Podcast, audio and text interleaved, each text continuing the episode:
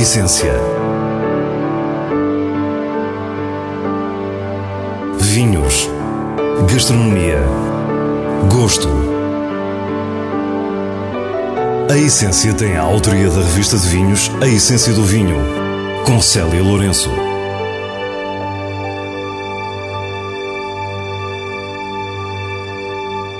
Boa noite. O programa de hoje tem um número especial e redondo: 100. E nesta centésima essência trazemos-lhe o carisma de Domingos Soares Franco, que acaba de completar 40 vindimas na José Maria da Fonseca, e convidamos-lo a visitar o mais recente espaço da Rota dos Vinhos do Alentejo, em Évora. Depois temos as habituais sugestões semanais e o prazer da sétima arte. Fique para o que é realmente essencial. Domingos Soares Franco dispensa apresentações. Por trás do seu sorriso rasgado está um homem espontâneo e pragmático que, juntamente com o seu irmão António, é o rosto da sexta geração à frente da José Maria da Fonseca, criada em 1834, uma das maiores empresas de vinho em Portugal. A celebrar 40 vindimas, recebeu-nos na Quinta de Camarata, em Azeitão, e começa por nos falar da sua primeira memória de vinho. Pá, a primeira recordação de vinho, consumo de vinho, lembro-me de ter eu, pai, seis anos talvez, de provas de José Maria Fonseca. E o meu tio António passou cigarrilha a provar e a dar-me um bocadinho só para eu, assim no dedo, para eu meter na boca. Essa é a primeira vez que me lembro de eu ter provado vinho. Não foi um golo, mas foi assim, poder, tipo espeta. Depois vêm mais memórias ligadas ao tio, António Porto Soares Franco, figura maior do meio vitivinícola português. Ler dois ou três livros que o meu tio António escreveu sobre moscatel e ouvir o meu pai muito sobre vinhos. A quantidade de uvas, que era vinho animado cá em casa, aqui em Camarate. O pai de Domingos era Fernando Soares Franco, também ele exemplo inesquecível para a geração seguinte. Lembro-me deles os dois falarem entre eles sobre castas para serem plantadas. E o meu tio António, que morre, ele morre em 68, 68 ou 69, lembro-me dele falar sobre a coleção polográfica. No fundo é isto, de miúdo, que me recordo da parte de viticultura e de enologia. Estou a falar novo, novo. Portanto, o meu tio António morreu, tinha 12 anos, pai. Depois é Fernando Soares Franco que fica à frente da José Maria da Fonseca. A partir daí, Domingos, que nunca teve dúvidas que queria fazer vinho, começa a acompanhar o pai, começa a provar e chega à altura de escolher um curso superior. Eu, em 74, eu tinha decidido ir uh, para a agronomia, para depois seguir enologia e viticultura. Aparece o 25 de Abril e o meu pai, sendo dono do José Maria Fonseca, eu sou bloqueado a entrada em agronomia, porque o meu pai era o dono, nem me deixaram inscrever nem nada. As universidades francesas apenas o aceitavam se voltasse ao liceu para melhorar o francês. Nessa altura, Domingos sentiu-se perdido, até que em agosto de 1975, o sócio norte-americano da José Maria da Fonseca jantava em casa dos seus pais quando lança um desafio. Diz-me ele assim, queres ir para a América? Temos a melhor faculdade do mundo, que é Davis, na Califórnia. Eu olhei para os meus pais, eles olharam para mim, eu olhei para ele e disse assim, vou. Uh, empacotei tudo num baú, lembro-me de ter levado uma samarra, as botas caneleiras alentejana também para ir, não sei bem para aqui, porque eu ia para o frio. E o que levava na bagagem fez história. Depois essa samarra deu aso em que uma minha alcunha na América passou a ser Fox, perguntaram o que, é que era aquilo, é, o que, é que era aqui agora, isto é pele de raposa. Então Fox. Esteve em duas faculdades nos Estados Unidos, tendo sido o primeiro português a formar-se em Davis. E se a realidade americana foi um choque pelo avanço tecnológico que encontrou, o seu regresso em 1981 não foi um embate menor. Outro choque completo, pá. Isto do que é que eu fui lá fazer? Eu não tenho cá as máquinas que existem lá. E lembro-me de ter comprado a primeira prensa pneumática que existiu em Portugal. Trabalhou até o ano passado. Ela já estava tão velhinha que agora faz parte do museu. Para conseguir equipar a adega tal como havia visto na Califórnia, demorou cerca de 10 anos. E 20 anos depois inaugura o Centro de Vinificação Fernando Soares Franco, em Azeitão, com capacidade para 6 milhões de litros. O Centro de Vinificação foi feito em 2000, portanto já está antiquado, para mim. É o culminar de, na altura eu tinha visitado por alto para 5 mil adegas, fora da Europa. Eu da Europa conheço muito pouco, ou nada. Eu sempre fui um gajo extra-europeu. Minha educação foi feita na Califórnia, tive grandes amigos australianos, neozelandeses, sul-africanos, sei lá, de países novos estavam no, no arranque da, da, da, energia da viticultura e com eles é que eu aprendi muito. Domingo está à frente uma produção anual de 10 milhões de garrafas em diversas regiões do país, distribuídas por dezenas de marcas. Logo na primeira das 40 vindimas que agora completa, a convergência natural com a filosofia da empresa familiar, que sempre foi pioneira, moderna e muito rigorosa, parecia predestinada.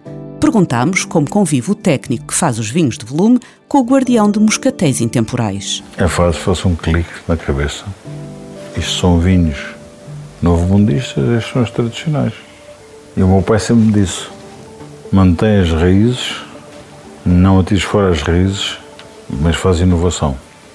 Sempre, sempre, sempre batalhou comigo N vezes com medo que eu fosse só para a inovação e que deixasse, no fundo, os moscatéis, aquelas coisas todas. Falar desta família é falar de Periquita, a primeira marca de vinho de mesa em Portugal, criada por José Maria da Fonseca em 1850.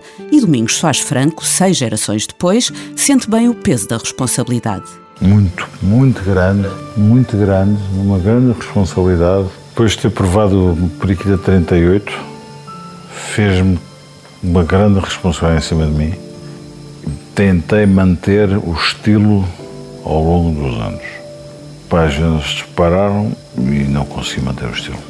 Daí ter nascido o, o clássico, porque é um dos intocáveis. Outra das assinaturas de José Maria da Fonseca é o Moscatel de Setúbal com vinhos de erudição. A responsabilidade do Moscatel, o meu pai sempre me disse, usa do que tens em casa, o que eu estou a fazer para ti, mas construir para o futuro é o que eu estou a tentar fazer eu deixei neste momento de usar o 1900, eu usava para fazer 40 anos. Estou a usar o 1902, se não me engano. O 1900 fica para, para as próximas gerações. A provocação em Domingos é uma constante. A sua espontaneidade e a palavra mordaz acompanham uma obra onde cabem os mais clássicos vinhos portugueses e os mais inovadores teve sempre a inteligência de usar a tecnologia como meio para chegar onde queria, nunca como fim nela própria. Está a pensar na reforma, mas quer continuar a viajar, a falar dos seus vinhos e de Portugal. Na despedida, perguntámos qual poderia ser o seu epíteto: enólogo bom vivant ou extra-europeu? As duas são verdade. Epá, talvez um enólogo bom vivant, talvez. A Rota dos Vinhos do Alentejo tem um novo espaço em frente à sede Évora, no riquíssimo centro histórico da cidade, declarado pela Unesco Património Mundial em 1986.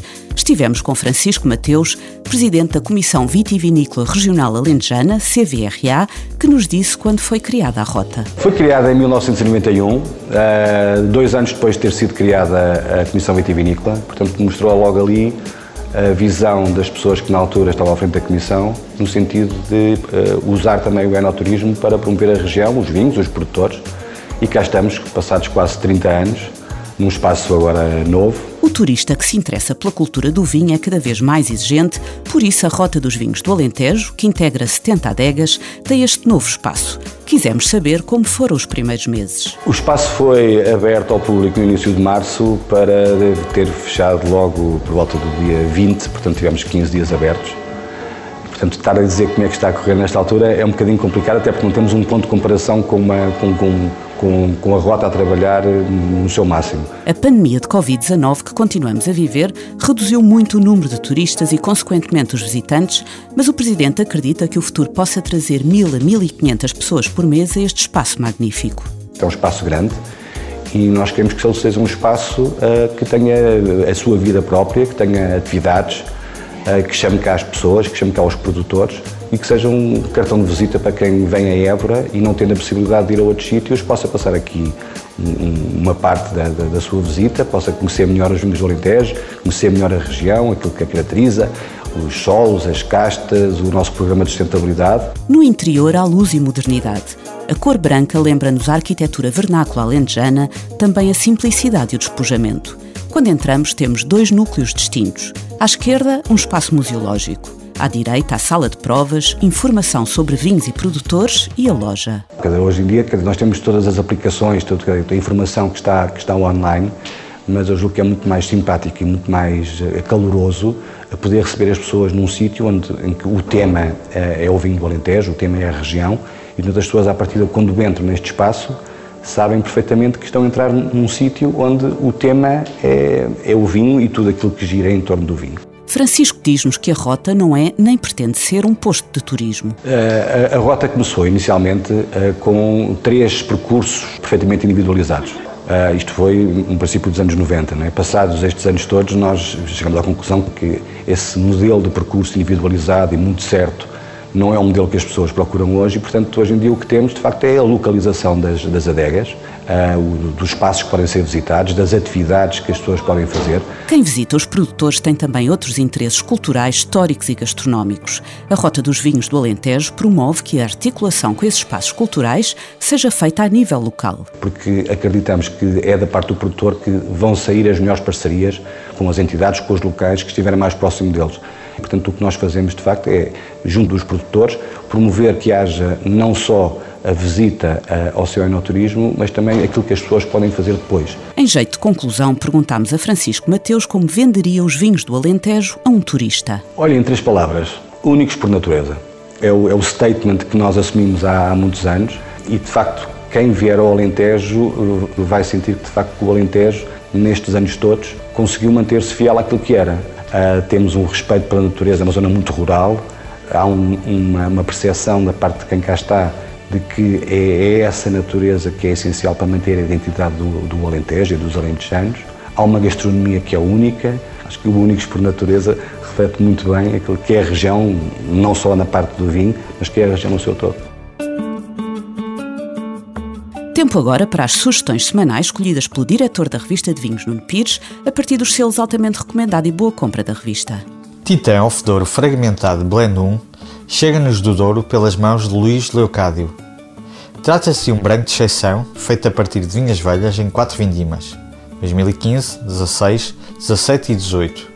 O lote resulta num vinho de perfil oxidativo, ontuoso e profundamente mineral, muito fino e delicado. É um vinho altamente recomendado. Quinta da Biaia 750-2018 é um tinto da beira interior do produtor Domínios do Interior. Resulta de um lote de Toriga Nacional, Toriga Franca e Rufete. Trata-se de um verdadeiro vinho de refeição, seco e vigoroso. É um tinto estruturado, com tanino bem visível, aberto na fruta e intenso no lado mais vegetal. Uma boa compra. Deixamos-lhe ainda uma sugestão de cinema. O realizador japonês Yasuhiro Ozu assinou em 1962 o seu último filme, O Gosto do Sake Ozu morreria pouco depois e este filme é uma reflexão nostálgica sobre o final da vida. A história gira em torno de um homem viúvo, também à beira da morte, que tem como objetivo encontrar um marido para a filha. A despedida da vida é também a sua celebração e a despedida do sake, bebida onde cabem memórias, o cotidiano dos bares e a filosofia.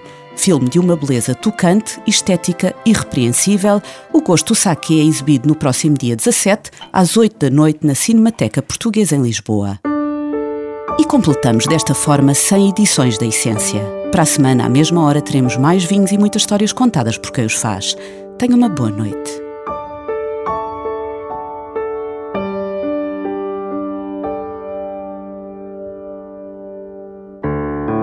A Essência. Vinhos. Gastronomia. Gosto a Essência tem a autoria da revista de vinhos A Essência do Vinho, com Célia Lourenço.